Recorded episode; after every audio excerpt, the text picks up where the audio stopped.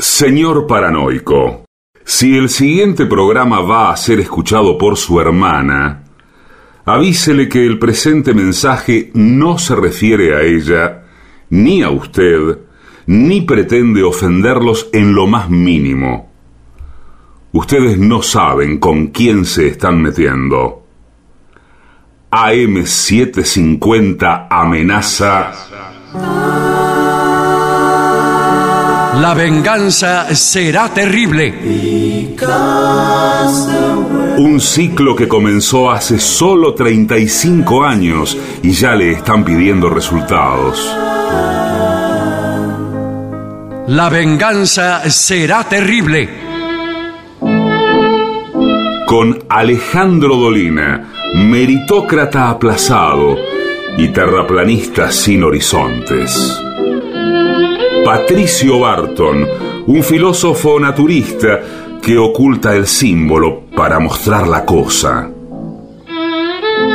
Y el temido regreso de Gillespie, el que salió de devoto con un traje a rayas y el saco roto. La venganza será terrible. Canciones por el trío sin nombre. Ale Dolina, Martín Dolina y Manuel Moreira. Producción, Maica Iglesias, Eugenia Gorostiza y Lucas Barrantes. Pesquisas literarias, Nicolás Tolcachier. Sonido, Miguel Vincent. La venganza será terrible. Una pléyade de intelectuales, valientes en la provocación, cautos en la controversia y fugitivos en la gresca. Y ya llegan con la astucia del tero, gritando en Palermo y poniendo los huevos en la boca, nuestros intérpretes. Buenas noches, muchas gracias. Aquí estamos en el Caras y Caretas con mucha gente amiga. Vamos a saludar inmediatamente a Patricio Barto. Hola amigos, buenas noches. Es por acá. Se encuentra presente el artista antes llamado Gillespie. ¿Qué tal? Buenas noches.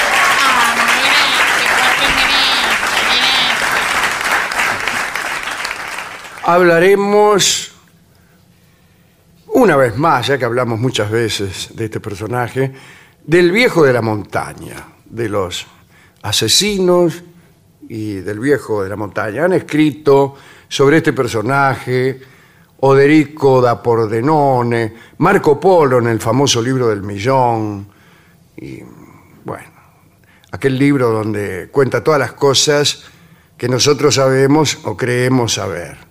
Cosas sobre los chinos, que los chinos aquí, los chinos allá. Finalmente los que, los que él conoció no eran chinos, eran mongoles, ya que en el momento que, eh, que Marco Polo llegó a la corte, el que gobernaba era un mogol, Hulay- el Khan. Pero bueno, no vamos a hablar de Marco Polo, pero sí del viejo de la montaña. ¿Esto por qué época? Bueno, eh, un poco antes de la toma de Jerusalén, había un grupo de personas, 1099. eh, El, el primero de los viejos de la montaña, ya que hubo varios, nació en el, en el 1034. Así que estaremos para que llegue a viejo. Bueno, 1090, 1099 no está mal. Eh, había un grupo de personas que se llamaban los asesinos. ¿De dónde provenía aquel, aquel asunto de los asesinos? Provenía del consumo de, de hashish, pero ya vamos a explicar esto. Eh, el jefe era un señor llamado el Viejo de la Montaña. ¿Dónde vivían? Vivían en un lugar espantoso llamado Alamut, que creo que quiere decir la piedra. Y era una montaña muy alta que tenía como un filito, no un novio, sino Sí. una especie de mesetita muy fina que tenía unos 400 metros de largo y en la parte más ancha 30 pasos. La parte más finita 2 metros. Muy cómodo para vivir sin caerse. eh, estaban medio apretados. Allí vivían los asesinos, haciendo equilibrio, calculo. No podía llegar nadie a ese lugar, eran inexpugnables ellos y la montaña. Había una escalera secreta que es la que usaban para subir y se defendía con un solo soldado. Con solo poner un soldado ahí, la defendían porque era muy estrecha y poco sentido tenía organizar un ejército de, digamos, 5.040 personas perfectamente inútiles, eh, cuando esa escalera podía ser defendida por un solo tipo. Digo, con un soldado, ponerle dos, tres, por si alguno se dormía, eh, qué sé Sí, yo. sí, lo que Por puede lo que pucha cualquier cosa puede Claro, bueno. Lo mismo pasaba con Machu Picchu, recuerden ustedes, la ciudad secreta de los quechuas, allí en donde estaban los amautas, esos sabios que sabían de todo un poco. Bueno, había y también unos desfiladeros muy estrechos que podían defenderse con un solo soldado. Pero además era muy difícil llegar a Machu Picchu, ya que cuando llegabas donde estaba el desfiladero, eh, ya no tenías más tropas porque se habían caído todos por algún precipicio, o se habían, habían desertado, eh, o se empezaban a punar. Bien. Tenemos entonces a los asesinos en su mesetita, manejados por el viejo la montaña. ¿Qué hacían? Se preguntará usted. Mataban, como su nombre lo indica. Eh, salían por ahí, mataban a la gente y la afanaban. A veces cometían algunas crueldades. Era gente malísima, vamos a decirlo de una vez. Eh, bien. Eran valientes. eh, Desde luego, solo para vivir en ese lugar había que serlo. Y su jefe, como se ha dicho, era este viejo. ¿Cómo hacía para reclutar soldados? Y esta es la pregunta central. El viejo de la montaña salía, quizá con alguno de sus ayudantes, eh, se ponía acechando ahí en un bosque, en un prado, elegía un joven que estuviera más o menos bien para el ejército, para la, para la banda de asesinos, ¿no? No iba a elegir un gil, sino uno más o menos musculoso, qué sé yo. Esperaba que el tipo se durmiera o se distrajera y entonces iba por atrás y le metía un palazo en la cabeza. Ah, eh, Bueno, el, tipo se dormía del palazo, se desmayaba. Eh, había incluso una técnica para pegarle con el palo a este muchacho, ni tan fuerte como para liquidarlo, ni tan despacio como para que ni se mosqueara. Bueno, el tipo se despertaba, pero ya lo habían trasladado a la meseta. Y el viejo de la montaña y sus asesinos habían construido allí un paraíso, repito, habían construido un paraíso. Porque en realidad esta charla es sobre paraísos artificiales no solo sobre paraísos artificiales, hablaremos también de infiernos artificiales, que son los peores. Bueno, entonces habían construido un paraíso, eh, eso es una construcción que vale la pena, no un shopping.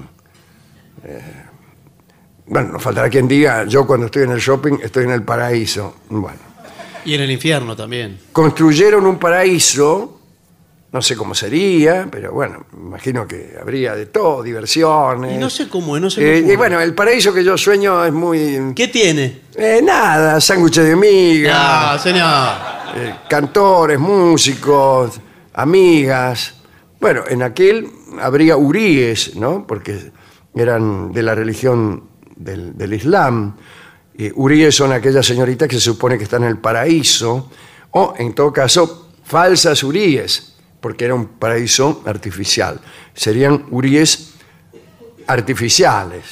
Por ahí la cuñada de alguno y así los ofuscaban con hachís para aumentar todavía esa sensación de irrealidad que sentían los jóvenes que habían sido golpeados por atrás con un palo y que se despertaban en un pa- un paraíso artificial. Bueno, les daban un poco de hachís, como su nombre lo indica, porque de allí viene el nombre asesino, Hassassin o algo así. Bueno, el tipo se despertaba en el paraíso, medio turbado por el hachís, veía las minas, los sándwiches, las masas de crema, eh, tipos que te abanicaban, todo eso, y llegaba un momento en que ya no podían renunciar a él, se acostumbraban. ¿Vio cómo es uno? Es así, sí, es el. Eh, cuando se acostumbra al paraíso, se acostumbra y ya no te pueden sacar de ahí. Bueno, en ese momento, cuando estaba bien acostumbrado el tipo, le pegaban otro palo en la cabeza y lo llevaban otra vez al mismo lugar donde lo habían encontrado. O sea, el tipo se dormía en el paraíso y se despertaba otra vez eh, en su pieza, ponele. Un, un cotorro que no valía dos guitas. Imagínate, dormirte en el paraíso y despertarte en tu pieza debe ser una de las peores experiencias posibles. Pero en ese momento golpeaban la puerta de la humilde casa. ¿Quién es? Y venía un tipo, que era un agente del viejo de la montaña. eh, soy agente del paraíso, decía. Aquí laburamos así. Dice, ¿vos querés volver al paraíso o querés quedarte aquí en esta pieza? Uy, yo, yo quiero volver al paraíso, dice el tipo, ya poniéndose los pantalones. Para volver al paraíso tenés que hacer lo que nosotros te digamos. ¿no? Y así laburaban para el viejo de la montaña. eh, y el viejo de la montaña, hay que decirlo, ya lo hemos sugerido, no fue uno, sino que fueron muchos. El primero fue un señor Hassan ibn Sabah, ese es el que nació en el año 1034. Pero eh, todos sus sucesores también fueron el viejo de la montaña, empezando por el siguiente, que fue el señor Busurg Umid. Y a todos se le llamaba viejo de la montaña, que no era un señor, era un cargo, una dignidad. Bueno, dijo el tipo, ¿no? El, agente. ¿Querés volver? Haz lo que yo te diga.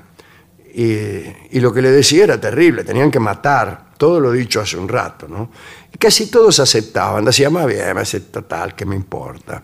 Y volvían a ese paraísito de 400 metros, pero a cambio de eso tenían que cometer toda clase de delitos. ¿eh? Y bueno, ahí termina la primera historia, la del paraíso artificial de, del viejo de la montaña. El, el primer viejo de la montaña, Hassan Ibn Sabah, es un personaje interesante de- del cual hablaremos alguna vez. Escribió eh, una especie de autobiografía que en realidad comprende solo su juventud. Se llama el libro Sargosats e Sayedna, que como todos ustedes saben quiere decir Aventuras de Nuestro Señor. Eh, y estaba en la biblioteca de Alamut y sin embargo no ha sobrevivido ese libro, así que usted puede pensar lo que quiera. Se sabe, sí, solo por las citas hechas por autores persas posteriores. Tras la toma de la fortaleza en 1256 por los mongoles, la obra fue destruida. Dice, ¿qué, qué es ese libro que tenés en la mano? Dijeron los, mon- los mongoles. Dice, Sargosast e Sayedna, que quiere decir eh, Aventuras de Rolón. No, no, de Rolón no, señor. Bueno.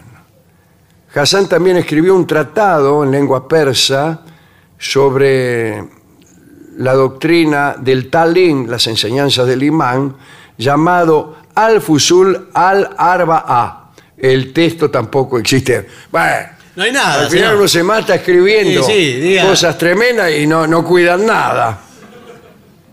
Bueno, eh, pero muchos historia- historiadores persas, eh, llama, eh, por ejemplo, el que se llama Al-Saharastani. Ajá. Al-Saharastani es un historiador persa, no confundir con Sarrasani, No, que es el que dueño de un circo. Bueno, y, y nada más. Si quiere, puedo decir que provenía de la ciudad de Qom, en Persia, una- de una familia chiita, eh, y allí se, cri- se crió este, este muchacho Hassan. ¿eh?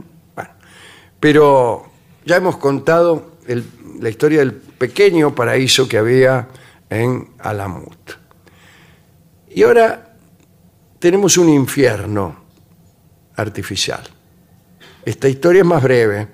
Es de un señor que se llamaba Asoka, que vivía en la India. Era un gran gobernante, pero para castigar a los funcionarios corruptos, a los delincuentes y seguramente también a sus enemigos, construyó un infierno artificial.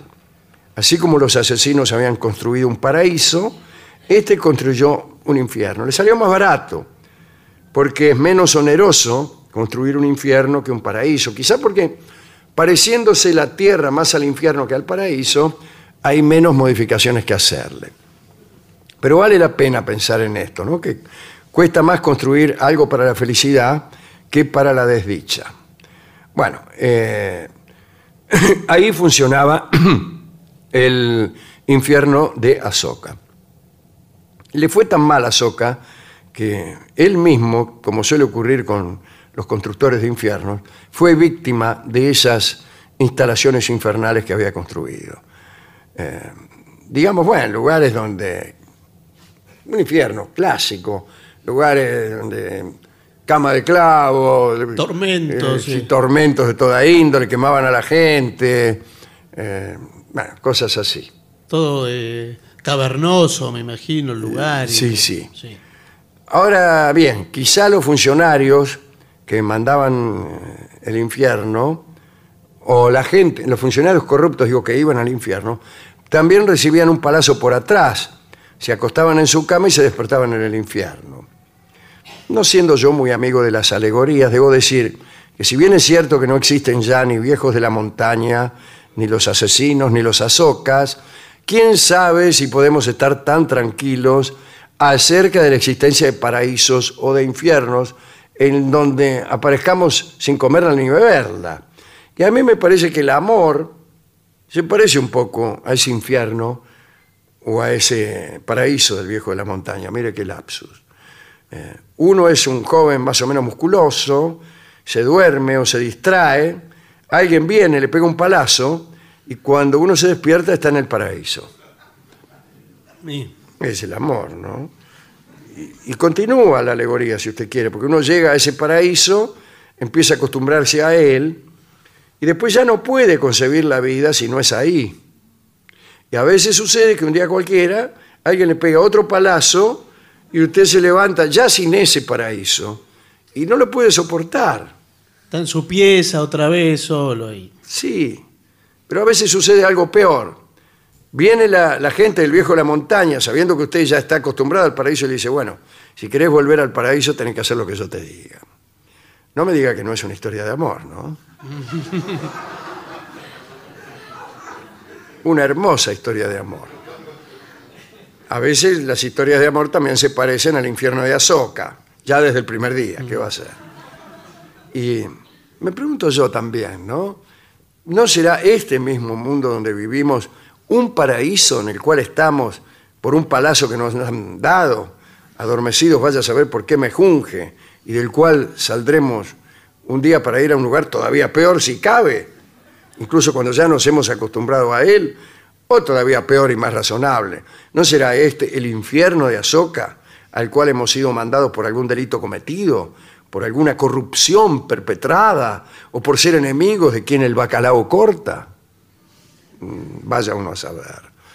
Con estas dos preguntas terminamos esta, esta charla y pasamos al resto del programa, que quién sabe si será la mesetita de los asesinos o la institución artificial de Azoka.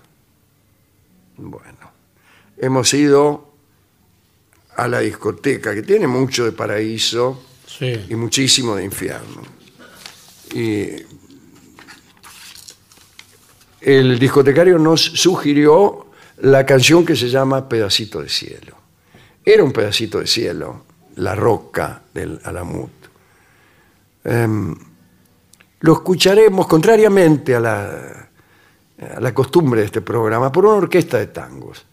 En general, aprovechamos para no pasar discos de orquestas de tango, sino de tangos, de cantores, de solistas, de, eh, por ahí conjuntos orquestales, pero un poco heterodoxos. ¿no? La orquesta de tango tradicional no tiene mucho lugar aquí, en este programa. ¿Por qué razón? Por decisión caprichosa de nuestra parte. Eh, Esta es una orquesta tradicional y es la orquesta de Astor Piazzolla, pero antes de que Piazzolla eh, tuviera conjuntos más este, heterodoxos.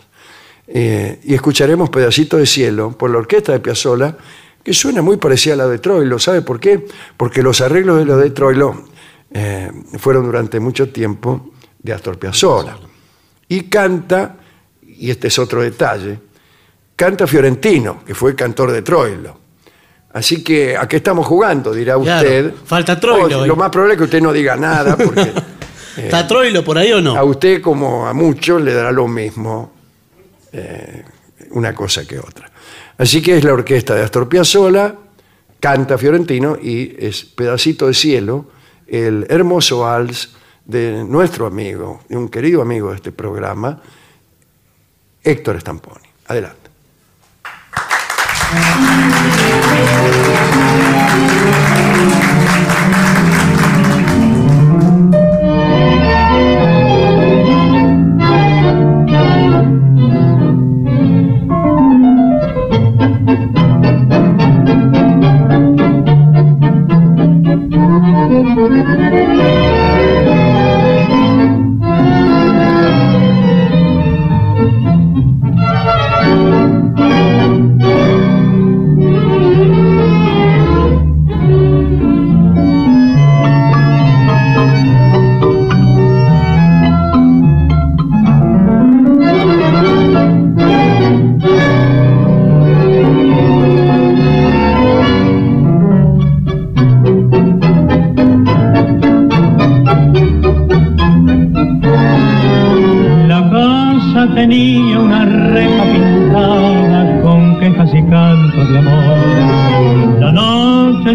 de hoguera la reja, la hiedra y el viejo balcón.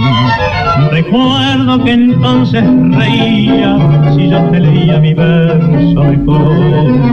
Y ahora, capricho del tiempo, leyendo esos versos lloramos los dos. Los años de la infancia pasaron, pasaron, la reja está dormida de tanto silencio. Y en aquel pedacito de cielo se quedó tu alegría y mi amor. Los años han pasado terrible, malvado, dejando esperanza que no de llegar. Y recuerdo tu gesto travieso, después de aquel beso robado al azar.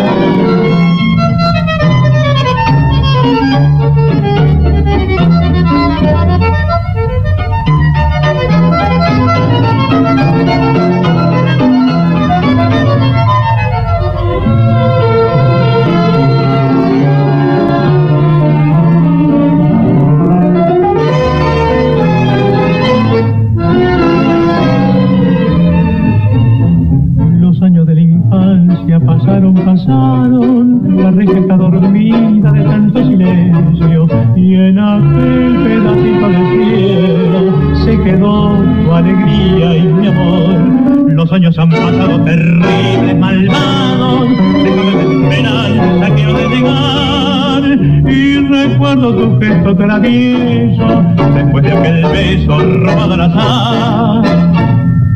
Era Fiorentino con la orquesta de Astor Piazzolla en La venganza será terrible. Pedacito de cielo. ADUNLAM, la Asociación de los Docentes de la Universidad Nacional de La Matanza. Una organización creada con un solo y claro compromiso, defender la Universidad Nacional, pública, gratuita y de calidad. ¿Usted sabe cuál es la mejor manera de revivir nuestros mejores momentos? Esta. La venganza de los lunes. El eterno retorno de lo terrible. El único programa que se enorgullece de parecerse a sí mismo. Pero no.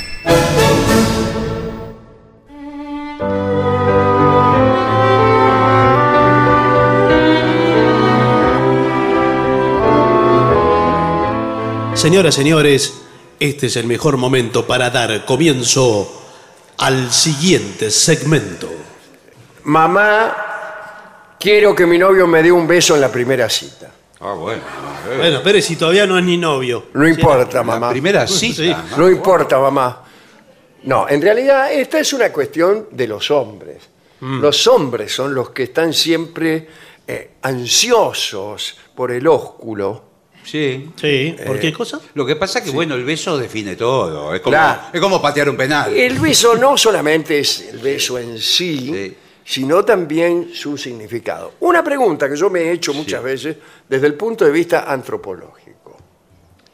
¿El beso es por sí mismo eh, placentero o hay una cuestión cultural o es cultural?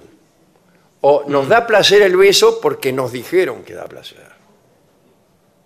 Qué interesante. Es el contacto con los labios de una persona eh, que nos gusta o que amamos ya placentero o la cultura lo hace Lo que significa, claro. Claro. Ya es todo cultura ahora.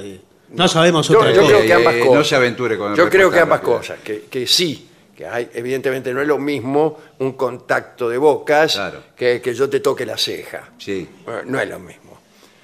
Pero debe haber también una cosa. Todo esto le digo yo a, a las, las chicas que salen por ahí conmigo para que me besen. Empiezo- de, de entrada empiezo con esta primera cuestión. ¿Es el placer del beso Sí. eh, intrínseco al contacto o hay una cuestión cultural que nos arrastra? Amor mío. Yo el helado lo quiero de vainilla. le- Bueno, eh, entonces acá hay sin embargo un informe que ha preparado nuestro equipo de producción. Y lo veo muy completo esta Claro, vez. ¿eh? para, para, para ver qué puede hacer especialmente el hombre Sí. para conseguir que la dama que lo acompaña en su excursión eh, lo bese en la primera cita. Es difícil, ¿no? Sí, es el Usted primero. como mujer, Sí. eh, ¿besa en la primera cita? Y depende que. No me conteste ahora.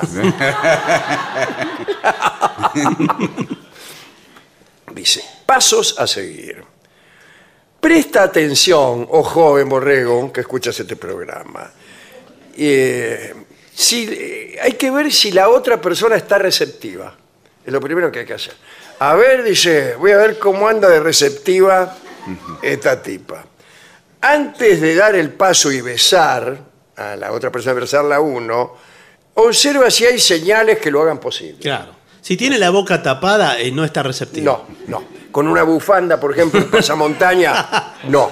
Si no fue a la cita, tampoco. No. Va, por favor, señor, obviamente. Ahora, si cada vez estáis más cerca, eh, si te mira a los ojos o a la boca, Epa, o si está pendiente de ti, cuidado.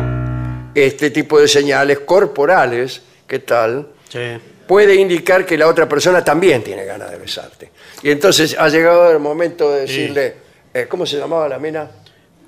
Valeria. Valeria, está, lo dijo usted. Sí. Bien. Valeria, Valeria Marta es mi nombre. ¿Qué tal? Valeria Eh, Marta, qué hermoso. bien. Sí, sí. Eh, escúchame, Valeria Marta, te he estado observando. He visto cómo estamos cada vez más cerca. Sí, sí. He visto Yo no cómo me me, fui miras a los ojos o a la boca. Sí, alternativamente. Sí. Sí, y he visto cómo estás pendiente de mí, por decirlo de alguna manera. Sí. Eh, así que, aprovechando que estás desnuda.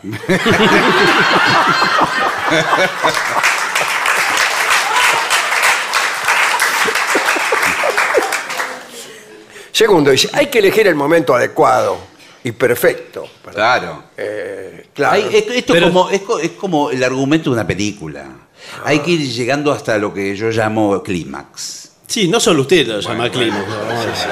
En general. Eh, hasta el momento justo, música, conversaciones, una rica comida. ¿Cuál es una conversación adecuada para llegar al beso? Por ejemplo, la higiene bucal no. no, señor. Nada que tenga que ver con el beso.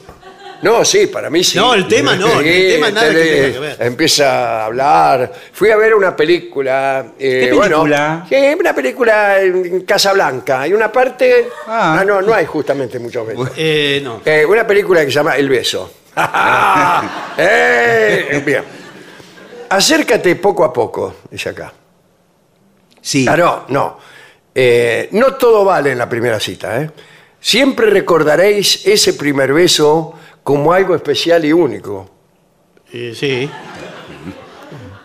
Eh, por ello, Es el primer ladrillo donde se va a construir una relación. Qué linda la metáfora de ladrillo para un beso. sí. sí, por ello te aconsejamos hacerlo en un momento íntimo. Ah, Claro. en el que ambos os hayáis acercado y os sentáis cómodos. Claro, a- a tratar Sí. de besarla cuando ella está a 25 metros de distancia. No, y con otro. Olvídate de darle el primer beso en mitad de la comida. No, Sí, señor. no. Y más cuando está masticando. Con la- estoy con la boca llena. Ah, mm, mm, mm. Sí, señor. Oh, no, no, no comí. Tragá la albóndiga, Marta, dale. Yo también te amo. Valeria Valeria Marta. Valeria Ah. Marta es mi nombre. dice, lo ideal es esperar un momento privado, tranquilo, romántico, el casamiento. y dice, el momento este es mágico. Debes intentar vivirlo al 100%. Esto está escrito con número y con el... No, por favor. Acá hay una cosa sobre la que hay muchas polémicas. Sí. ¿Hay que mantener los ojos cerrados o no? Para mí sí, como a mí me parece muy romántico eso. Y el primer beso sí, porque- si es con los ojos abiertos parece que uno está corroborando. Claro, cada- Sí, pero, pero cuidado, porque en algún caso, especialmente, se- eh, especialmente en las relaciones clandestinas, permítame Sí. decirlo, es necesario que uno de los dos esté con los ojos abiertos. Pues bueno. A ver si viene el tipo. Pero mirando eh, por el rabillo del ojo. Sí, qué rabillo, está. Sí, vos besame, vos besame nomás. No, no. Cerrá los ojos que se dé cuenta que yo también. No, Total, porque. total, si ella cierra los ojos, ¿qué sabe si usted los tiene abiertos? Bueno, Artículo pero primero. No puede hacer foco, vio que a menos de 20 centímetros ya no Ah, hace- sí, a mí me no molesta mucho el beso, que me empiezo a poner visco. Sí, claro. que se me acerca la mina, que soy yo, y me pongo visco. Y, y hay, para mí es una táctica para no besarte. De algunas mujeres que se acercan en ángulos inconvenientes. A ver, ¿cómo O sería? tipos que no te quieren Sí. besar. Y entonces, eh, derecho, Que de nuca. derecho viejo, derecho viejo, Nariz sin con na- ángulo. Claro, para claro. besar tenés que tener un ángulo. Sí, Claro, si no es- claro. Una cara en, eh, apunta para un lado y otra para el otro. Claro. Si no, ¿cómo llega? Sí, te agarra la nariz. Pero por favor, así como dos lechuzas y, que, y el beso que se dan es que- que- una Sí. cosa, una porquería de trompa. Y, y dos personas con anteojos. Eh, en una- no, no en puede un- ser. No, sí, ¿cómo que el no puede primer ser? beso, por cuanti menos, te dice la mina, eh, si sos un poco romántico, cuanti menos sacate los anteojos, sacate. Y vos ponete la dentadura, mi amor. si quieres que el primer beso sea fantástico, querido, Eso me gustaría muchísimo. Nunca me dieron un beso. eh, Ay, Dios mío. debes hacerlo sencillo. Sí. Sencillo, ¿eh? Parece que bastante Presénteme sencillo. sencillo a mí. Que No te complique demasiado. eh, apuesta por un beso suave y tierno. Yo voy, el primero suave y tierno. ¿eh? Sí. Concéntrate, o joven borrega, procura que sea un beso romántico. ¿Para qué? Para aumentar la posibilidad de volver a repetir. Claro. Otra Claro. vez, una vez más, otra vez de Sí, vuelta. sí. Si, me- si a mí me besan muy bien y a mí me gusta, quiero repetir. Claro. ¿Y cómo sabe lo que es muy bien si Eh, usted pero no, no, nunca la besaron? pero cuando el beso es demasiado intenso, uno por ahí queda con las fauces. Sí, sí. eh, Sí. Parece un eh, cocodrilo. sí, sí, un poco dormida. ¿no? Claro. Pero le lo sopapearon a usted. ¿qué le, no le dio un beso? Cuidado con los productos dentales que se usan, ¿eh? Porque hay algunos que lo duermen al otro. Sí. Qué fuerte. Ahora, Eh, ¿cómo es? Porque acá estamos dando el caso eh, con final feliz, Claro. que es cuando el beso, bueno, es recibido y sigue todo. Pero si usted eh, es un muchacho que eligió mal el momento, por ansioso, por lo que fuere, Ah, ya se arruina toda Ya, la se relación. arruinó toda la relación. y se está acercando Yo me doy media vuelta y me voy. y recibe el rechazo, Sí, sí, pero eso... eh, te- ¿cómo retrocede? ¿Cómo retrocede? ¿Cómo vuelve? como vuelve, se, se va corriendo a su casa. Sí, para mí no. No, no. para mí no, No, hay arreglo. señor. hago hay eso, que- yo hago eso. Cuando veo que me rechazan el beso, que me hacen así, ¡eh! Ah, bueno. No, señor, no le hace así. Salí de acá con, con esos dientes. Hay formas más sutiles. Ella de pronto baja la cabeza así, un poco. ¿Qué, ¿Cómo se rechaza el beso? Eso es mejor. ¿eh? Bueno, lo que dice el señor está bien. Baja Mover la, la, cabeza, a ver, cabeza. hágalo, hágalo. Claro. Ah, Da la cabe- y- Para mí, para mí eh, eh, está dilatando el momento. En realidad quiere que lo besen. Eh, El beso se lo pone en la, en la frente. Eh, Después hay algo más fuerte que es un ataque de tos. Puede venir. Sobreviene un ataque de tos. No, no, pero el rechazo tiene que ser firmetex. Eh, Sí, firme, La pero mujer yo- tiene que decir, o el hombre, que un caso menos frecuente, pero la mujer tiene que decir que no quiere dar el beso. No es que. eh, es Pero no hace injusta. Ay, falta. justo me agarró un ataque de A mí me pasó Ay, una justo vez. se me se durmió la boca. Ay, justo estaba fumando. No, ay, justo todo. No. Entonces no hay, no vale excusa. Pero no hay Le que tiene decir- decir, joven Pero Borrega, no, señor. claramente, no deseo que me beses, Tancredo. No se pone todo en palabras. A hay mí me cosas- Sí, claro, ¿cómo que? eh, ya te puse la mano delante, me puse una bufanda, Eh, me corriste media cuadra. ah, bueno, ahí sí. Ve, ¿Cómo querés que te lo, eh, te lo diga? A mí me pasó una vez con un amigo muy zafado. Sí. ¿Usted quién es?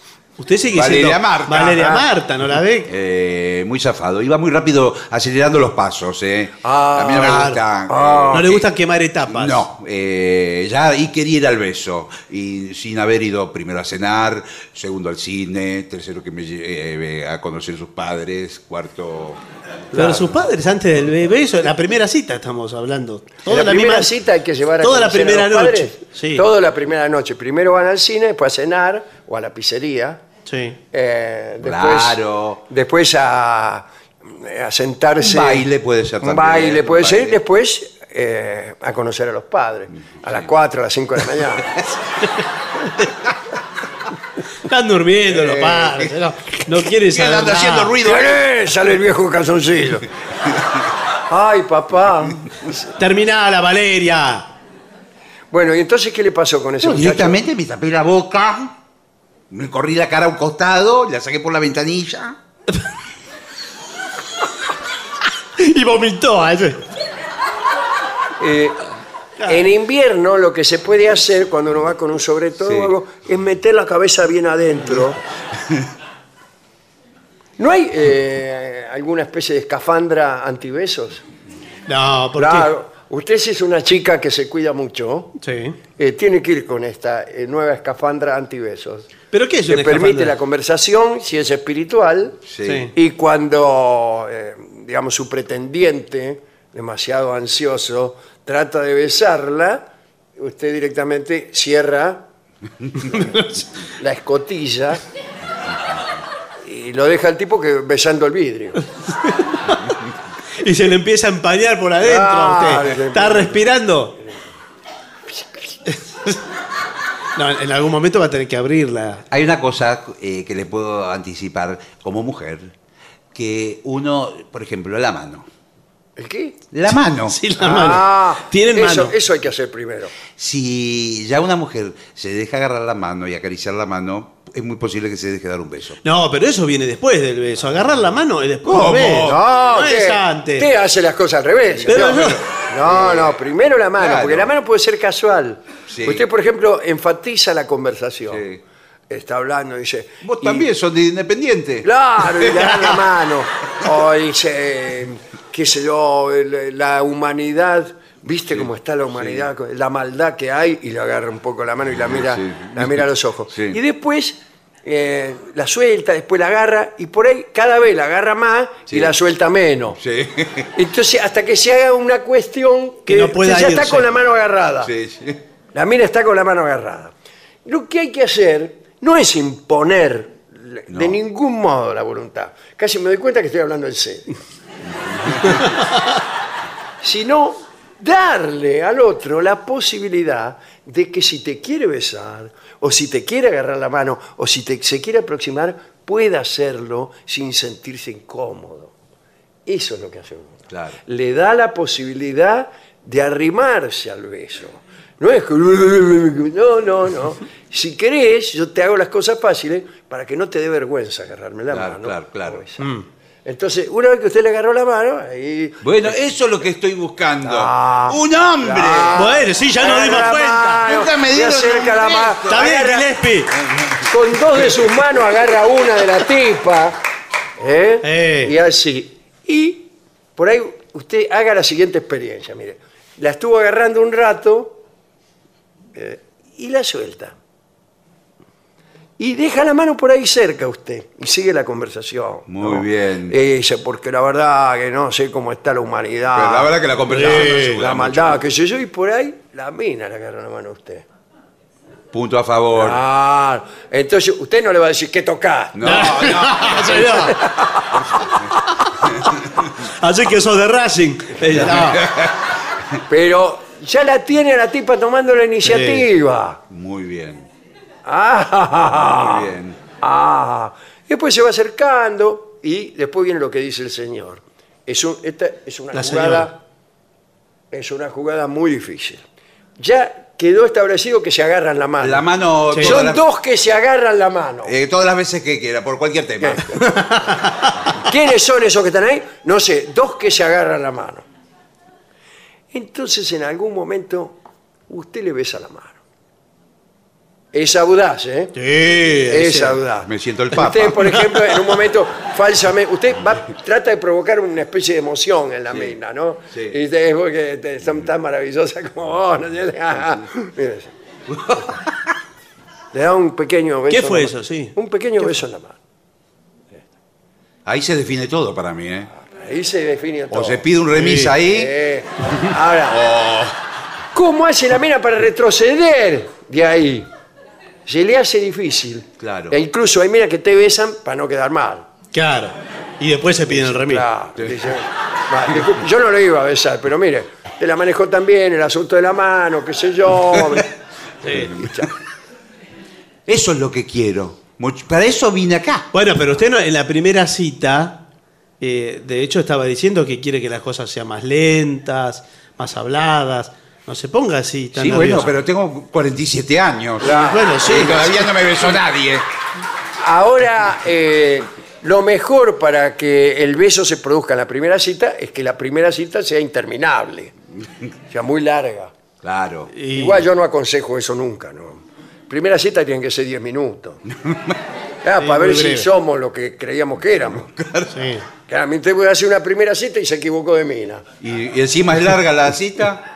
¿Eh? Y si encima es larga y. Sí, claro, tienen que estar tres días cenando o viendo la No. película esa, Era así una vez en América, que dura cuatro horas. El cine, ¿no? No, claro, en el cine. Se equivocó de mina, está en el cine. Mira. El cine es un lugar pésimo para primera Muy cita. malo, muy malo, muy Pésimo. El teatro también, pésimo. Muy malo. ¿Cómo, Claro. cómo usted va a empezar a hacer toda esta maniobra mientras están los actores ahí, Estragor y llorando? qué Claro, sé yo, no, gritan, que llora cada la gente rato. aplaude, qué sé yo. Y usted por ahí está en el momento en que va a decidir esto que le está besando la mano, qué sé yo, y le está diciendo algo que la mina está emocionada, y por ahí termina la obra, ¡eh, aplaude! ¡Eh, bien! No, no, no, no, no vaya al cine. No sirve. Yo lo. A mí me parece que, por ejemplo, ir a comer es. Eh, Un trago mejor. un buen lugar, ir a comer, tomar una copa, eh, un lugar romántico. ¿Sabe qué sirve? Cosas que se puedan pinchar. Bueno. Sí, de eso estamos hablando. Bueno. Señor, No. estamos hablando del menú. Va a un tapeo, Ah, qué bien. eh, una picadita. dice para ofrecerle a la mina. Una pica, claro, entonces eh, es- Le da a comer algo en la boca. instala cierta promiscuidad. La, Sí, sí. Yo recomiendo la- comida mexicana, ¿eh? Eh, claro, bueno, también se Los le tacos. ¿La come con la mano? Los tacos. Sí, sí, por eso. digo. Sí. Puede dar Como a paquete, probar. Yo, yo prefiero, prefiero no estar haciendo nada. Eh, una plaza. Pero es más difícil. Pero es difícil. ¿Cómo ¿qué- la llega? ¿Con qué va? pretexto? La llevo a una, una plaza, una mina que no tiene confianza. Y, pero, ¿y qué Conviene le- tener un Vamos a perro. sentarnos en este banco. Y pero, uh, Sí, ¿para qué? Dice la mina. Y claro, sí, no. Ir a tomar un... No, sí, tiene que ir a tomar un café. Sí, y aparte hay distracciones, viene el mozo, se va, Claro. pedimos esto, pedimos el otro. Que- sí, sí, El- que se sent- si no... No, no. No, es tiene difícil. razón, tiene razón usted. señor. Bueno, eh, en 10 minutos me voy, ¿eh? Me tengo que ir. Y si eh, se me ocurrió otra cosa, para cuando las cosas vienen mal y no hay Sí. Tan trabadas, eh, empiezan a hacer apuestas. ¿Cómo que? ¿Y qué apuestan? Que hay una pequeña discusión. Sí. Eh, pone, ¿Cuál es la capital de, de Colombia? Pero ya está todo Ay, muy mal. dice la mina, me parece que no sé cuál, qué sé yo. Venezuela. Eh, no, no. No, señor. Yo, yo, eh, y está, le dice, a ver, te apuesto un beso a qué es Bogotá. Pero eso es, eh, eso es chantaje liso y llano.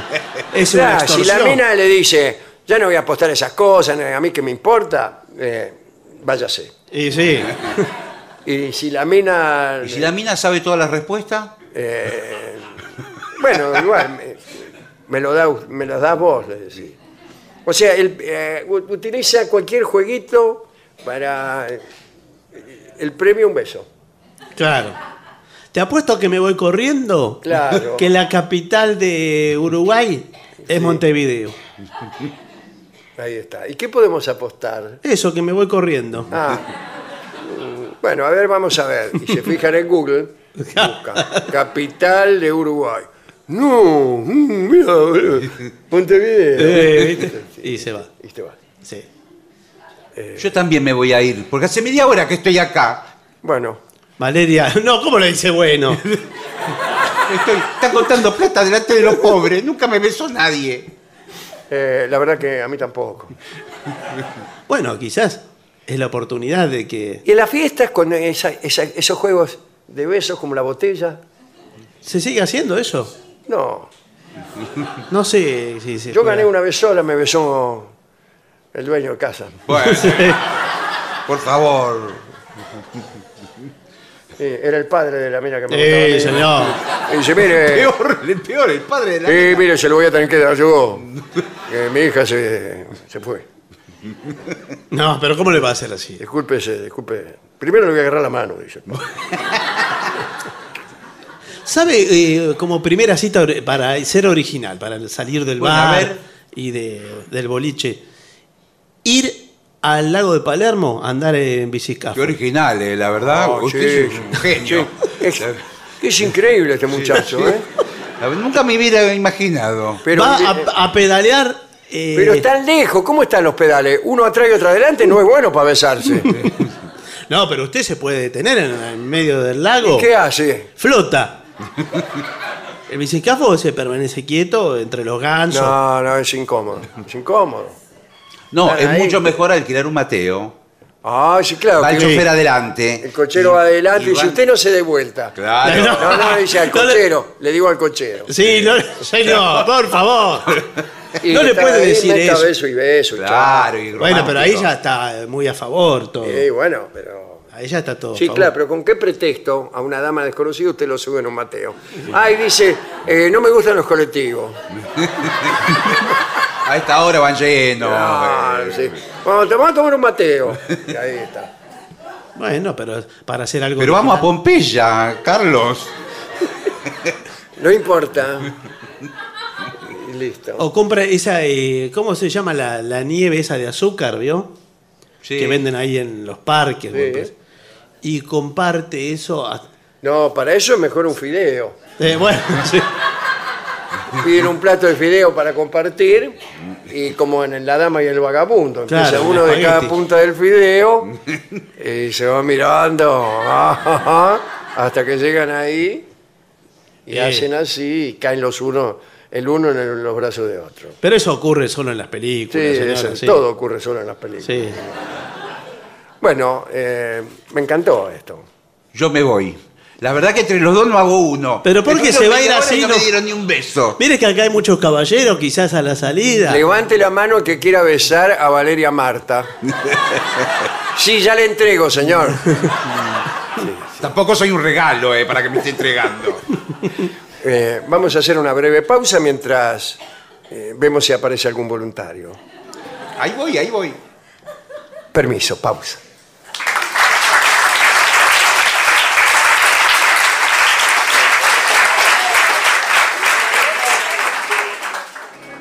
En AM750 estás escuchando La venganza de los lunes, el eterno retorno de lo terrible.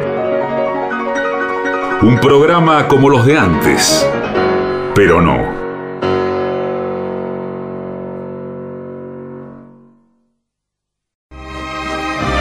La venganza de los lunes, el eterno retorno de lo terrible. Un ciclo con firmes convicciones, pero con cronología difusa.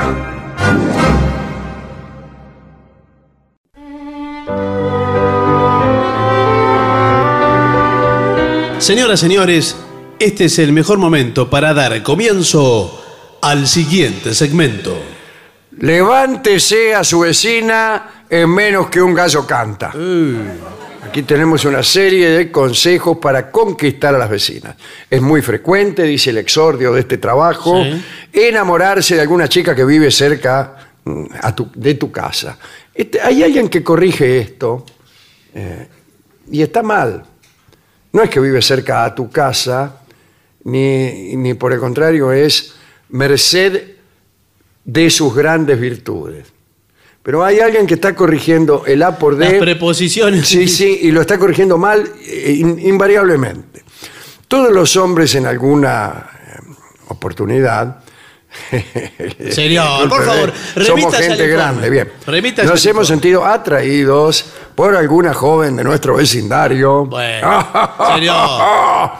Y más aún si ella recién ha llegado al barrio. ¿Por qué más aún? ¿Por qué? ¿Qué tiene que ver eso? A mí no es algo que me atraiga especialmente eh, el haber llegado recién. Y por la novedad, porque ya la- las otras ya las conoció. Hay, ya las hay, sin embargo, yo he escrito un verso que tiene una línea que dice, para hombre de mi ilusión me gusta el último en llegar. Y bueno, entonces. Entonces eh, tiene razón esto. Dice, si te ha empezado a gustar alguna de tus vecinas, o joven borrego Sí. que vive cerca, no, que No. está- que escuchas este programa eh, y no sabes qué hacer, te damos algunos eh, consejos. Por ejemplo, el cruce repentino. Sí, ¿qué va a decir del No cruce sé. repentino? Puedes armar un encuentro, pero que ella piense que fue fortuito. Ah, lo Bah, simula. eso lo sabe cualquiera. Lo simula. Claro. Observa en qué momento del día ella sale y en qué momento regresa. Sí. Y ahí, si ya tienes ese dato, espérala donde ella se voltee. ¿Estará bien, bien Sí, dicho sí. esto? Cuando ella se da vuelta. Ah, y cuando llega te haces el sorprendido, la saludas amablemente y si yo no la saludo. Claro, eh, eh, ¿a ella está noticiada de su existencia? Vamos a empezar No, por ahí. claro, si yo te- ya la saludara, eh, tendría la mitad del camino recorrido. Y si conversas unas cuantas palabras con ella, no. Bueno, pero eh, tiene que empezar de alguna manera. Si no sabe lo que sirve, usted compra, por ejemplo, 3 kilos de naranja. Espérese que estoy anotando. Ella fue a hacer las compras. Por Tres ejemplo. ki- de toronjas no es lo mismo. No importa, sí, Bueno, 3 kilos de, de fruta esférica. Ah, está bien. Y las derra- tira eh, la bolsa con las naranjas ¿Cuá- ¿En qué momento? al paso de ella. Ah, yo creí que antes. No, no, no. Que le, tiro le tiro con naranja. No, no le tira a ella. Usted dijo que sí. Las ¿Cómo le voy deja- a, a naranjazo quiere que me la No, levante? señor. Las deja caer. Yo esto lo vi en, en una publicidad de algo. Se forma una pareja inmediatamente porque usted le dice. Ay, "Ay, ayúdame a juntar las mandarinas. si son naranjas. Y si son, eh, ella le va a decir, usted dice mandarinas y son naranjas. Y ella le dice entonces, son naranjas. ¿Y te parece? Le dice, usted empieza una interesante discusión acerca de los cítricos, sus Eh, bueno. áreas de cultivo, eh, cómo las antiguas las, los confundían con manzanas de oro. No, pero no, no habla de todo eso. Usted le con dice el- todo esto mientras le desabrocha la blusa. No, señor. Usted deja caer las naranjas, si es una calle con pendiente, mejor, porque Ah, sí, van a claro. rodar por todas Siempre partes. mejor. Y usted se ríe, se ríe. ¿Así Lo o- que- sí. Ah, Eh, ¿Y qué va, qué va a pensar ella? que estoy loco. No. Piensa que es un hombre enamorado de la vida, Ah, que se sí. toma las y cosas usted se así. lo puede ir diciendo mientras junta las naranjas. ¿Dónde me las pongo las que junto? No la junta. Se me rompió el cartucho. Junta- ah, las tiro. Le junta ¿qué me algunas importan las dice, toronjas? Le ¿qué? digo No, que las naranjas. Con que me trata la vida. Con que me trata la suerte. Qué gracioso Soy todo nacido esto. en Chacarita. No, señor, le dice, qué gracioso todo esto que me pasa. Eh, sí. Y así. Y ella se va a reír. Dice, ¿Así? Bueno, no sé cómo. Esperemos que no. Bien. No, no, no, no me convence. Dice, debes indagar algunos datos con amigos en común. Ah, ¿tiene amigos? No, no, si amigos en común, no. Que si yo tuviera amigos en común también. Pero ¿Qué no- vivos son estos? no es la vecina. No, no es la vecina que recién llegó al barrio. No. Es una que ya la conozco de hace mil años. No tengo interés en levantármela. Claro. Dice, bueno, debes indagar con amigos en común que tuvieren Mm. para que sepas un poco más de ella. Si te dicen que le gusta ir al cine, entonces puedes hablarle, hablarte de lo último en la cartelera e Sí. invitarla a ir. O Sí, sea, bueno. tirás las naranjas y después le decís, eh, última en la cartelera está la palabra, está la película Zafra. No, no, eh, no es por orden alfabético.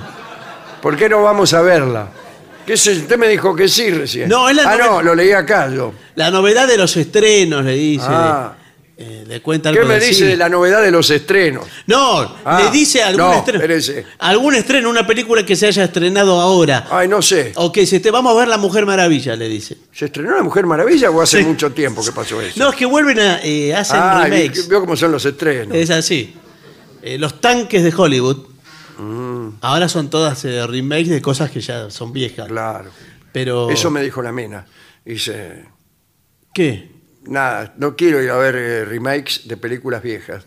Me dijo, mientras tomaba el brazo de un tipo que apareció de la nada. Su amigo, uno de sus amigos. si le gusta algún cantante en especial, ¿A quién? A, a ella. A ella. O sea, ya sabe todo de ella. Claro, busca información para que cuando conversen se emocione, porque sabes mucho del cantante que más admira. Claro. Claro. ¿Sabes qué puede hacer? Pasa tarareando la canción de ese cantante Claro. eh, por la otra vereda. Y usted va a cantar y dice, "Ah, él sabe la canción de mi cantante favorito. ah, eh, ¿Y quién es él? Ese me gusta. Eh, ¿Pero esa de quién es? No sé. ¿Quién? ¿De quién es? Perales, dice. Ah, José Luis Perales, sí, Perales. José Luis Perales. Ay, dice, ¿cómo me gusta José Luis Perales? Dice usted. Sí, y entonces ella cruza. Sí, eh, escuché mal, dice, o estás cantando una canción de José Luis Pegale. No, Perales. Perales. ¿Y quién es él que no sé cuánto se enamoró Sí, de ti? y, la- y- y usted ahí aprovecha para abrazarla. No, pero ella quizás le dice, ¿y qué otro tema conoces de Perales? Eh, momento, dice usted. Va, ahí googlea otro Eh, tema. no, bueno, no, así no se puede. Dice, a las chicas les gustan los muchachos que se preocupan por su manera de vestir eh, y su apariencia porque demuestra que son detallistas. Ah, Ah, mire usted. mire, un pantalón para detallistas me he puesto. No, no, no. Usted no lo dice, Ah, usted lo porta. ah, sí. Si desea sorprender a esta chica, empieza a tener una apariencia más cuidada. No esa pinta eh, de croto que, No, por eso. que paseas por ahí. ¿Y algún detalle? Pantalones rotos. No. Todo eso no. ¿Algún detalle extravagante? Pero Sí, Eh, ¿no? por ejemplo, un aro colgando, un aro pero grande, muy grande. muy grande, tipo, ¿cómo se llama el aldabón? Eh, sí, una, una especie de arandela de... Sí, sí, dígalo como quiera. sí, sí. Para que sirve incluso para, si usted sale con una petiza, Sí. para que ella se agarre en el colectivo, como no llega al pasamano, se agarra de la argolla que usted tiene como aro en una de sus orejas, no en las dos. No. Pero tener una de esas argollas que pesa su, su buen kilo, en una sola oreja, lo mantiene usted con una posición de la cabeza ladeada Sí. hacia ese lado. Pero le da un aspecto tierno también, ¿no? Sí, estaba pensando que Cosas lindas de la vida. parece tolerante. así. Sí. Las personas que tienen la cabeza ladeada por un costado eh, denotan su tolerancia. Sí, y le preguntan además, ¿en qué estás pensando? Porque usted está Ay, así. dice, estoy mirando. No, me mirando pesa la allá, buscando nidos. Me pesa la argolla. Claro. Pero después eh, usted tiene que Almas compensar. gemelas, el vecino amable. Dice. Sí. A las chicas les gusta sentirse protegidas y queridas, especialmente si son machistas. Sí. O si el, si que escribe esto es machista. Que evidentemente sí. La Bueno. conversación, me voy a levantar a la vecina, Eh, bueno, todo el informe. debería ser prohibida. No, señor, avance. Si ya entraron en confianza, ya entramos en confianza, ya Si está. ya sabe señor. todo, fue al cine, todo. Eh, pero todavía no te animás a decirle lo que sientes. Sí, tengo un dolor en el asiático. Estoy muriendo. Puedes ganártela. Dice, ya, ya, ya derrapó. ya entrando en el Ya terreno de la Sí. oj- objetivización más desvergonzada. Han cantado bingo. Eh, interesándote en lo, que, en lo que le pasa, aunque no te importe un bledo. Pero ¿qué es lo que le pasa si no sabe Préstale mucho? atención cuando te converse. No, no contestes el celular, Claro. como hacen a- a muchos. Pero usted, por Yo no puedo conseguir que nadie eh, me atienda cuando yo hablo porque están todos hablando con otra persona por celular. No, pero algunos están mirando el celular Y Sí. quizás no están llamando a nadie. Digo que hay No, gente no, que- hay gente que lo mira el celular. Mira, mira, a ver si, sí, a ver si va a pasar, si pasa algo o no Claro, pasa. está, mirá, no pasa nada, no pasa nada. Aconsejándola y siendo muy amable con ella en cualquier momento, verás que ella empezará a sentir un gran cariño por ti. Nunca vi que esto surgiera, surtiera ningún efecto. No, y además que Yo si me eso- pongo a aconsejar a, a las minas y enseguida eh, sienten un gran cariño por mí. Por ejemplo, vas a un baile, le pones la mano a- en el hombro y empezás a recitarle consejos para un hijo guapo. No, no, no es así. No confíe en los extraños, que No, usted presta atención a cómo está ella. si vas a cruzar la calle, que el semáforo está en verde. No le dice así, eso no, no la va a enamorar. Sí, sí. Pero usted le ve cómo Pues está. la miseria en su afán de perseguir de mil modos, le dice usted. Llama a la puerta de todo. Y nada más. Dice, aconsejándola entonces ese... Si no le pidió consejo, no, no. ¿Usted no va a aconsejar a los bailes? ¿Cómo va a ir a aconsejar a los bailes? Además no se escucha nada en los Bueno, bailes. Si ves que ella tiene dificultades, Sí, estoy con, estoy con problemas. of- ofrécele tu apoyo directamente. Sí, ¿sabes qué? No, directamente, directamente está de más. Y dile que en ti tienes un buen amigo. Con No. un ojo cerrado. ¿Sabes qué pasa, eh, Hugo? Eh, sí, ¿qué tal? Estoy, eh, vos me ves. Que hoy ¿Usted estoy quién con- es? ¿La, joven, la vecina? Soy la linda. Ah, ¿qué tal? Imagínese el resto. Estoy, eh, hoy estoy un poco, estoy un poco bajoneada. Mm, No me digas que te dejó otro novio.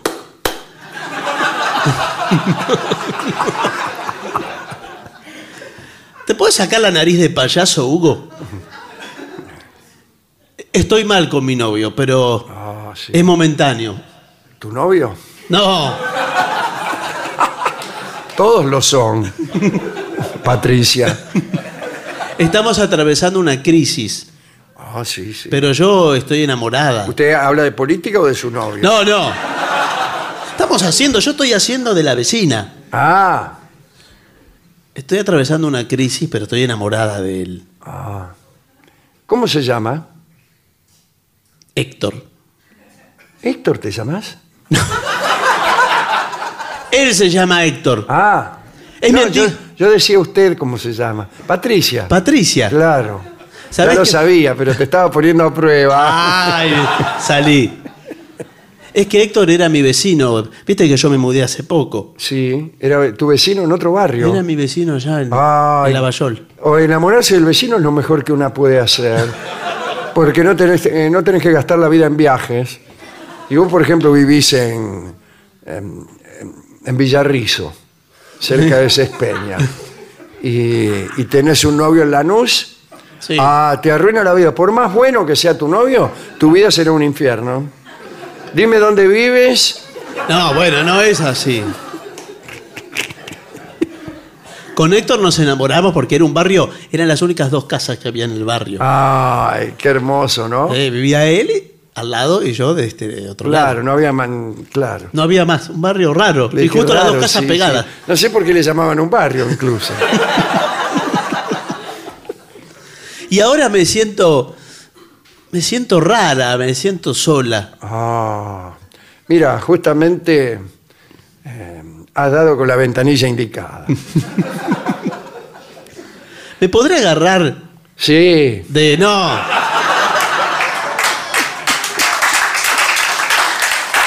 Mire, una cosa muy eh, interesante es vivir exactamente al lado, con una medianera incluso. Yo, yo he escrito mucho al respecto, pero uno puede empezar a manipularla, a la mena de al lado, haciéndole escuchar sonidos que hablen bien de uno. Sonidos que, que la seduzcan. Claro. Y eh, usted puede incluso tener conversaciones ficticias con gente que ni siquiera está ahí. ¿Y usted qué dice, por ejemplo? Ah, Charlie García, ¿cuánto tiempo hace que no, No, te veía? ¿Cómo? No, no, no dice cómo. Además que a Charlie García, los amigos no le dicen Charlie García cada rato. Le dicen Pero Charlie. usted se lo tiene que decir, porque si no, ¿cómo sabe la Bueno, amiga? no, pero ese. Usted que corre una silla y, y dice, uy, mirá, debe estar Charlie García. No, Por la manera de correr la silla. no es así. Quizás desliza. eh, La silla. No, le dice, le dice a otro. Le dice a otro. ¿Sabes que el otro día que estuvo acá Charlie García? Ah, dice. Entonces, claro, ahí y corre la silla. No, deje la silla quieta, no importa. ¿Y por qué usted mete el tema de correr la silla? No, usted dice de Ah, correr la silla, no importa. También usted puede fingir conversaciones telefónicas. ¿Hola? ¿Quién habla? Charlie García. No, no. Siempre ¿Cómo? Charlie García. ¿Que quieres que te escriba un verso para tu próximo álbum? ¿Cómo no, Charlie? Lo García. haré. Oye, Charlie, ¿sabes que al lado de mi casa hay una vecina muy hermosa? No. Y así. O hace comentarios así. Uh, me estoy mirando en el espejo. ¿Qué cuerpo tan musculoso que tengo? Pero si después ella lo va a ver a la No salida. importa, pero... eh, Oh, eh, ¿cuánta plata que... Voy a contar plata. Uno, dos, tres, No cuatro, arranque 1, 2, 3, 4, señor. diez millones de pesos. ¿Cuánta plata tengo? Y a la mina por ahí se le despierta la codicia. No, mire, él es- los millonarios no cuentan la plata así en voz alta, no, no. Qué lástima, ¿no? Sí. Porque son los únicos que podrían hacerlo. No, y ella va a desconfiar. Yo sí. cuento la plata así y enseguida termino. Claro. En silencio. ¿Usted la cuenta en silencio la plata? No, esos son los millonarios. Los millonarios cuentan en silencio la plata. No, para mí no la cuentan. ¿No la cuentan? en No, silencio? no cuentan, no. ¿Y saben cuánto tienen, por ejemplo? Eh, no siempre. Y veo que es muy abstracto todo el tema de la plata y de... Bueno, entonces pone- no, no cuente plata. Pero, pero digo, eso, en general el, el sistema anda bien, ¿no? ¿A qué sistema se refiere? Eh, al de hacer sonidos que hablen bien de usted. Mira, a mí me parece que no. También hay que cuidarse, ¿no?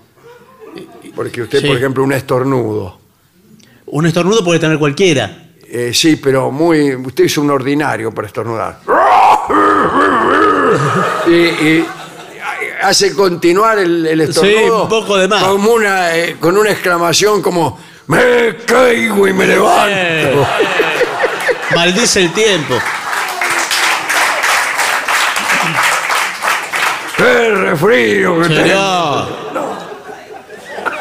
No, no dice eso. Todo eso no, no. Trate de, de controlarse.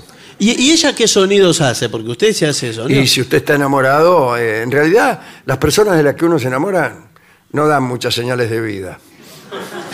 O al menos así me pasa a mí. Porque usted quizás ha- hace esfuerzos para escuchar del otro lado de la pared. mira, mira, a ver, a ver si tiene otro. Claro, y no, y no escu- escucha esos sonidos, vio. Eh, Sí, que pueden ser tanto de un barrido como de un fregado. sí. Cosas que. Cosas que pasan. ¿Sabes que se escuchan mucho? Por ejemplo. No, eso no ¿Qué se ha escucha. sido eso? Eso no se escucha. Como fluidos de líquidos. Veo que si usted se tapa los oídos y se escucha para adentro. ¿Y por qué no le toca el timbre? ¿Y qué le dice? Perdón, escuché ruido de fluido. ¿Necesitas ayuda o lo dejamos que fluya nomás? No. No le puede decir ruido de fluido a ella. ¿Qué le voy a decir si ese ruido que escuché? ¿Escuché que alguien tocó la bocina? No. No, no. Si usted escucha ruido de, a- de amantes, por ejemplo, eh, ¿cómo será la laguna que el chancho Sí. la cruza el trote? Ah, ah, ah, amor mío, etcétera.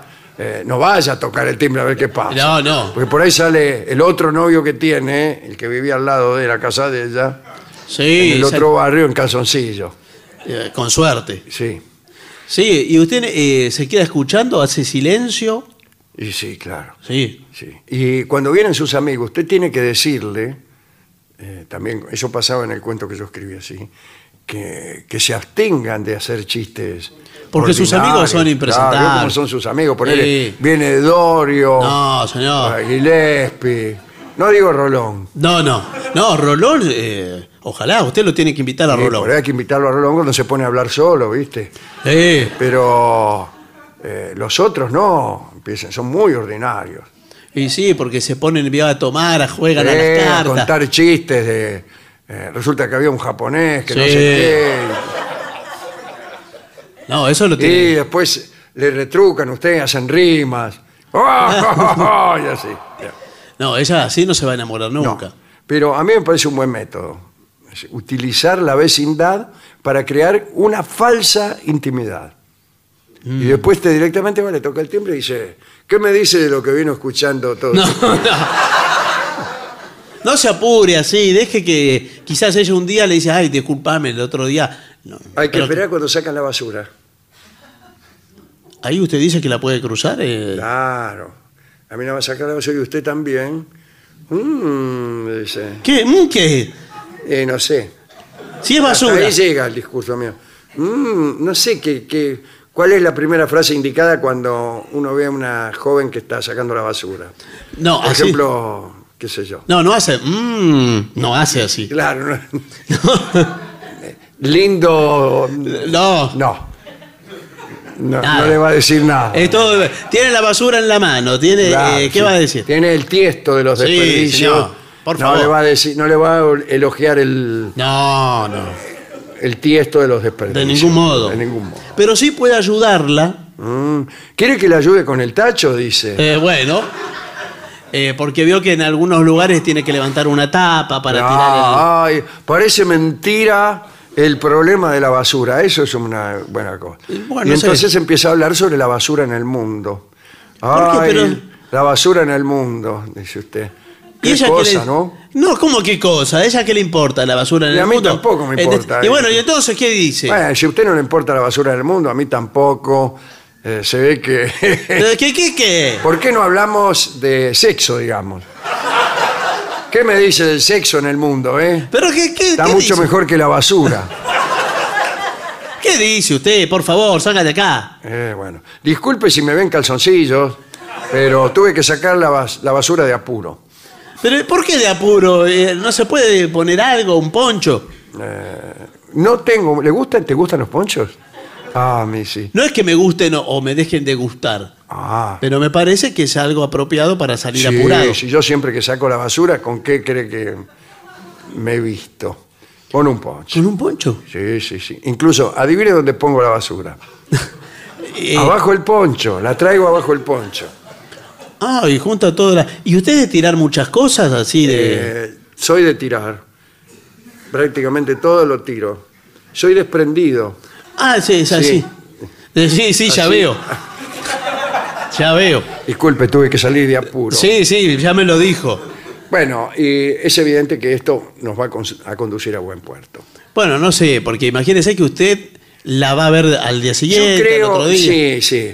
Por esa razón, eh, un porcentaje muy alto de vecinos se ponen de novios. Solo por eh, Solo frecuencia. por la- y solo le parece poco. Eh, bueno, La contigüidad vive al lado. Usted que viene, por ejemplo, de haber tenido una novia en Villa Elisa. sí.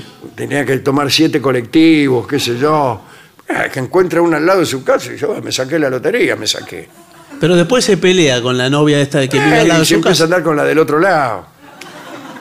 Y bueno, tiene... La de atrás, la del fondo. Pero- pero- esa es un buen, eh, una buena vecindad, la del fondo. Pero a veces uno no la conoce, la del fondo. Muchas veces no la conoce. No la conoce. Porque no le, no, le, no le damos tanta bolilla al vecino del fondo. Sí. Son unos ruidos lejanos en Navidad, nada más.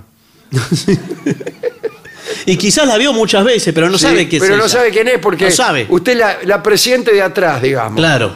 Y después la tipa da la vuelta más y la cruza, es una perfecta extraña. Es otra. Y a veces, eh, a mí me ha pasado de seguir a una perfecta extraña, eh, intimar luego con ella y darme cuenta de que se trataba de la vecina del fondo. Eh, pero- Estoy escribiendo una obra de teatro que se llama justamente La vecina del fondo. Sí, me imaginé. Eh, bueno, y hay como un momento, ya en el último acto, ¿no? ¿Cuántos actos son? siete. Ah, mire que... Eh, porque el tipo odiaba a la, vecina del fondo porque oía ruidos, eh, música horrible. Y él eh, conoce a una chica por ahí y no sabe. Sí, claro, entendí, claro, que entonces resulta la ser chica empiezan a hablar de música y la chica elogia la misma música que él oía de los vecinos del fondo. Y el tipo, como está interesado en ella, dice, ay, me encanta, me encanta. Le dice, total, ¿qué le importa? Y sí, ¿qué le importa? José Luis Eso es la seducción. Decirle, decirle al otro que a uno le encantan cosas que detesta. Bueno, no sé si... si- Se llama seducción. y él después entonces se al entera. final se juntan, eh, intiman y él dice, te voy a invitar a mi casa. Eh, y- porque él la conoció en el centro. Ah, mire, lejos de ahí. Y, y bueno, la lleva a su casa, ella entra. Y dice, este barrio me resulta conocido. Pero eh, no se dio cuenta que estaba a la vuelta. Eh, sí, pero a mí me pareció mejor esto. Este parlamento, eh, este barrio me resulta conocido, me, me gusta. Bueno, pero quizás para otra obra, no sé si aquí. Y ella no se da cuenta que está en su barrio. Está bueno eso. ¿No se da cuenta? No, dice, ¿quiénes son esos escandalosos? Dice que viven ahí en el fondo. Dice la mina sin darse cuenta que es ella misma. Pero ¿cómo se va a escuchar ella en el pasado? ¿Se escucha? ¿Dónde se escucha? Eh, ponele la familia. La familia, sí. No la tengo terminada. Bueno, sí, está bien, pero es raro. Está bien, la familia. Y que- o sea que tiene familia ella. Sí, no importa. ese No, pero detalle. sí, pero hay otra gente. Usted es peor que Rolón. Pero no vive Empieza a sola. preguntar por los detalles que no ¿A quién le importa? si Pero usted- yo la- la- me la había hecho Bueno, sola. Al final, en el eh, séptimo se, acto. se casan y aparece el director, que es Campanella, y dice: El amor eh, prevalece. Buenas tardes. No, pero eh, se casan y que y ella se muda del fondo, nunca se enteró que. Sí, se entera enseguida, se entera. Ah, bueno. ¿Cuál es esta calle? Le preguntan un. Dice, esta calle es ponerle X, porque no, no quise nombrar ninguna calle. ¿Y por qué? Pero es poco. Ah, tiene razón, mejor que, que, que la mejor decir. Esta calle es eh, Estomba. Claro, amor en la calle Estomba, Ah, ponele dice, la claro, película. yo- ¿qué cosa? Dice, yo vivo en Heredia, Ah, del otro lado. del otro lado. Y dice, pero esa casa me parece conocida. ¡Ah! Mi madre. Estaban desnudos los dos. ¿Por qué? ¿Y por qué no me lo dijo antes? El tipo se tapó y se dice, ¿qué viene tu madre? No, no, que mi madre está, vive al fondo. Yo vivo al fondo. No, dice él, hay como un momento de desengaño. Y él le dice, miserable. ¿Por qué miserable? ¿Qué? Porque le ha, hecho la vida imposible desde hace seis años. Bueno, pero de ahí a decirle No. miserable, no Bueno, sé. después todo no. se arregla. Todavía no sé cómo lo voy a arreglar. Sí, porque se fue muy lejos para volver después Sí, de... pero me gustó esta película. Le va a costar. Es una de las mejores. Bueno, pero decir, historias de amor pueden surgir en cualquier lugar. Es así, con sí, la vecina. bueno, pero Con la vecina al fondo, bueno. bueno, esas son las instrucciones que tenemos para levantarse a la, a la vecina de al lado. Bueno, es un servicio extraordinario. Sí, esperemos El que que la, hemos sepan, dado es un servicio extraordinario. que la sepan aprovechar, ¿no? Sí, Y- claro. Sí, porque... Y, y- y que no lo hagan en vano. Y bueno, pero vio cómo es, que quizá eh, si no surge el amor... Lo macana es que cuando uno se pelea se tiene que mudar. Y claro, por eso le digo, ¿qué hace cuando se pelea con la novia? se muda. ¿Cómo no se va a quedar ahí para que la, la tipa... eh, usted trae una novia nueva, le está diciendo algo y del otro lado la escucha y dice... "Je, Lo mismo me- que me decías a mí, rufián. Y grita. ¿Quién es? Nada, dice, son- están peleando los, los de al lado, dice usted. ¿Qué estamos peleando? Dice la mina. Pero quedó eh, con rencor. Y claro, ¿cómo, cómo, cómo queda alguien que se pelea con su novio? Y ella no va Con con... rencor. Ella no va con un novio... Rencor que puede durar 40 años. Serio. Ella no va con un novio también que usted escucha. Puede ser también, Sí. que lo escucha. Y dice, te amo mucho, no como antes. No, no de eso. y, y- y te- y golpea la, la pared como diciendo, esta es para vos. Y bueno, así circula el amor. Bien, bueno, pausa.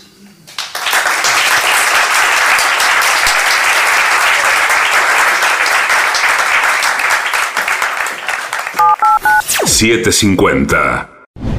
Te despertás, desayunas algo rico, agarras la bici o el micro y a trabajar o estudiar. El mundo está acelerado y ahora la forma de jugar también. Vas a tu agencia de Lotería Amiga, jugás a la instantánea y podés ganar al instante. La instantánea, rápido, fácil y sin esperar el sorteo. Lotería de la provincia, Gobierno de la provincia de Buenos Aires. AM750. AM750. Objetivos. Pero no imparciales. Pero no imparciales. Millones de ladrillos se transforman en viviendas. Toneladas de hormigón se transforman en mejores rutas. Miles de cañerías se transforman en agua potable. Cientos de máquinas se transforman en obras que mejoran nuestros ríos. Renace la provincia con obras que transforman. Gobierno de la provincia de Buenos Aires. 750.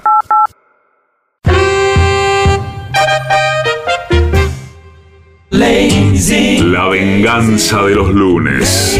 El eterno retorno de lo terrible. Un programa que sale los martes, pero no.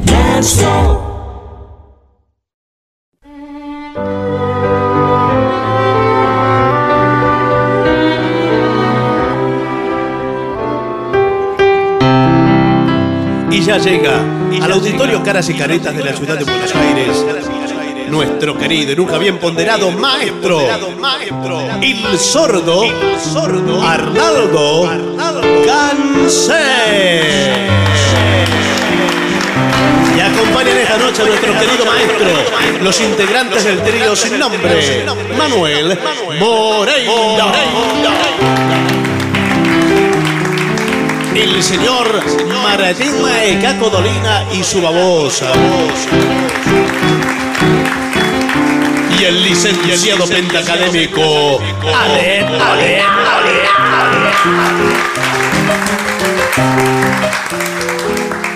Eh, maestro, le piden un tema de Charlie García, ¿eh? Yo no quiero volverme tan loco. Yo tampoco. ¿Va con percusión? No, ¿no? No. Puede- Gracias. O Llámelo, sí. llámelo a Charlie. En algún Sí, momento, en algún momento puede entrar la En percusión. entra, bueno. cuando, cuando lo sientas. Bueno, listo. Sí, me refiero a, Claro, a la necesidad, ¿no? Sí, sí, sí. Por favor, señor.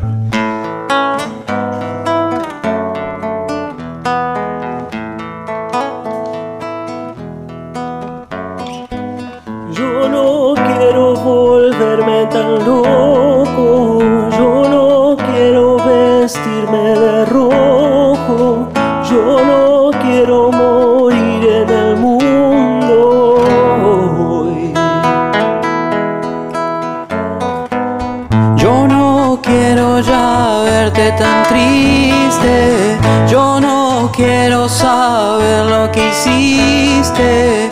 Yo no quiero esta pena en mi corazón. Escucho un tango y un rock y presiento que soy yo y quisiera ver al mundo de fiesta. Veo tantas chicas castradas y tantos tontos que al fin yo no sé si vivir tanto les cuesta. Delirantes por ahí, bailando en una calle cualquiera. En Buenos Aires se ve que ya no hay tiempo de más. La alegría no es solo brasilera, no me muevo. Yo no quiero vivir paranoico. Yo no quiero ver chicos con odio. Quiero sentir esta depresión.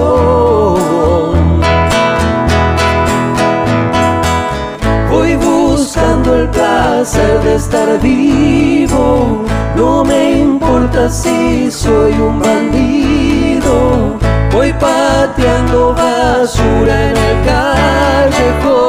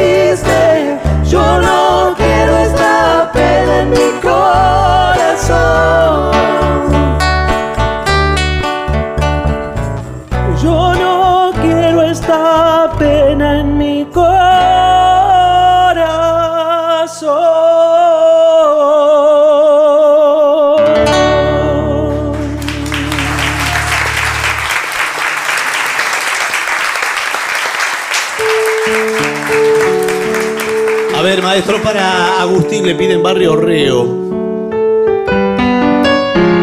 Vamos a poner más fuerte, ¿eh?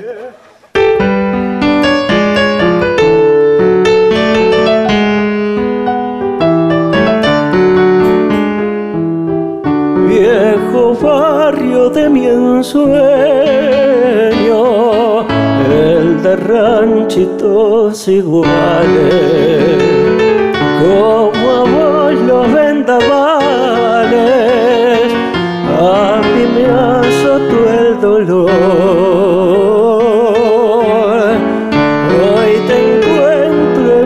envejecido pero siempre tan risueño. Barrio lindo y yo que soy 30 años y mira, mira qué viejo estoy. Mi barrio rebo, mi viejo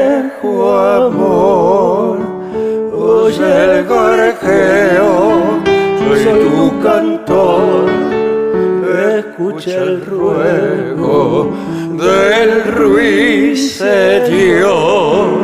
que hoy que está ciego canta mejor. Busque fortuna y hace un crisol plata de luna oro de sol calor de nido vengo a buscar. Estoy rendido de tanto.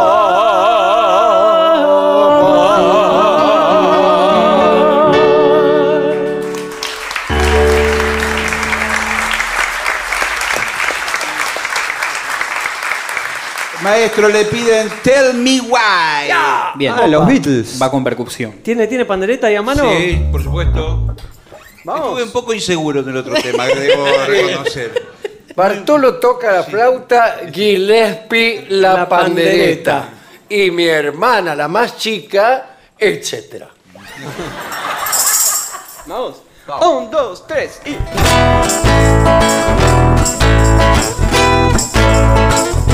Tell me why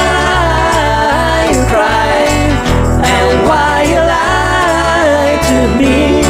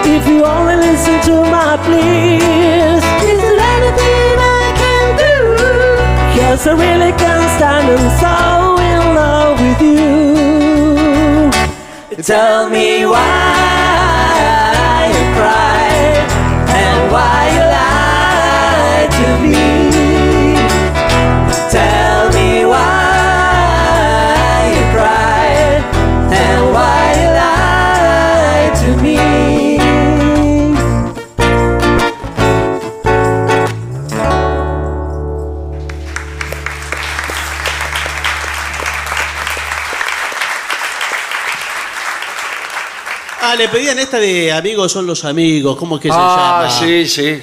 Pablo No, Rago. No, no me acuerdo. La sabía hacer el trío sin nombre en una época. Ah, yo para los nombres.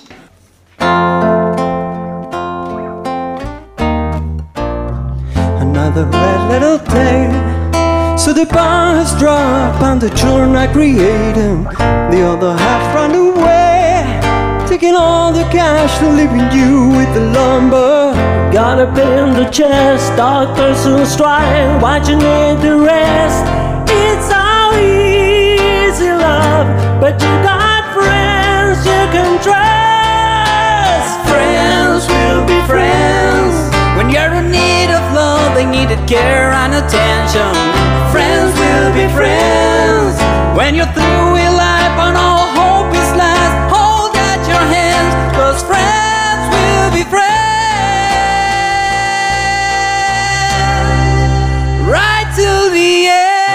It's a beautiful day. The postman delivered a letter from your lover. Only a phone call away. Trying to track him down, but some bars called his number. As a matter of fact, you're getting used to lying without it in your way.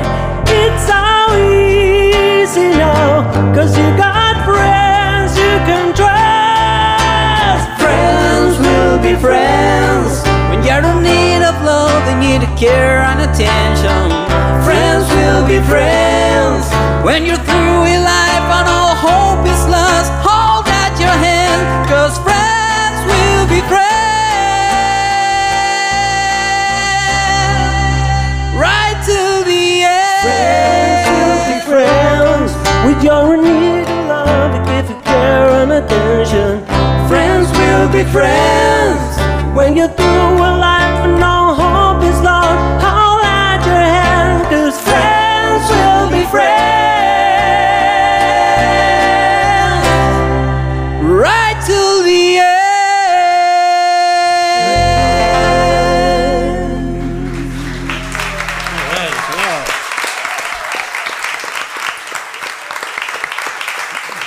Aquí el, el director de la radio ya ha abierto la cripta en donde estaba la trompeta de Gillespie. Ay, la está sacando. Ah, eso que se ve, eso que brilla, señora, en la mano de reflejo. Qué bien Gillespie. lustrada está. Sí, Estuvo toda la mañana. Toda la tarde- noche ilustrando Sí. la trompeta. Muy bien, ¿eh? ¿Y qué podemos tocar? Me estoy poniendo sentimental. Vamos. Sí, sí, claro, estoy emocionado. todavía. Cuento. Vamos. Un, dos, tres. Muy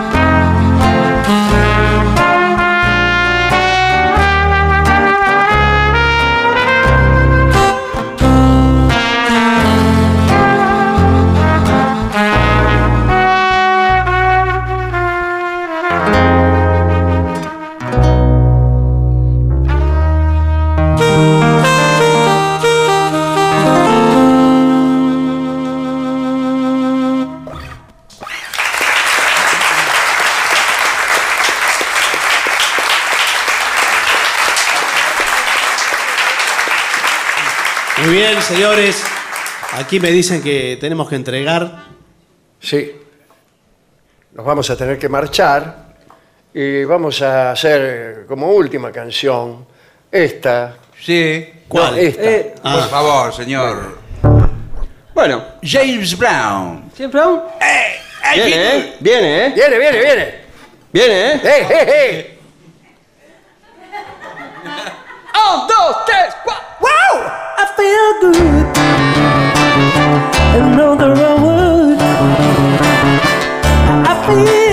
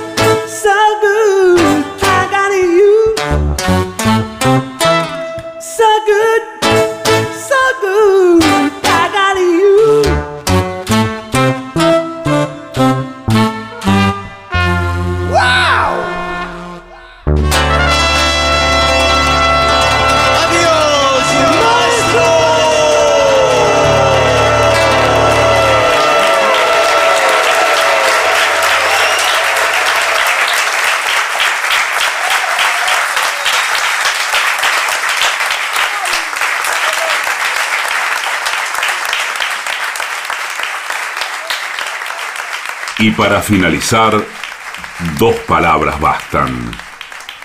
Gracias.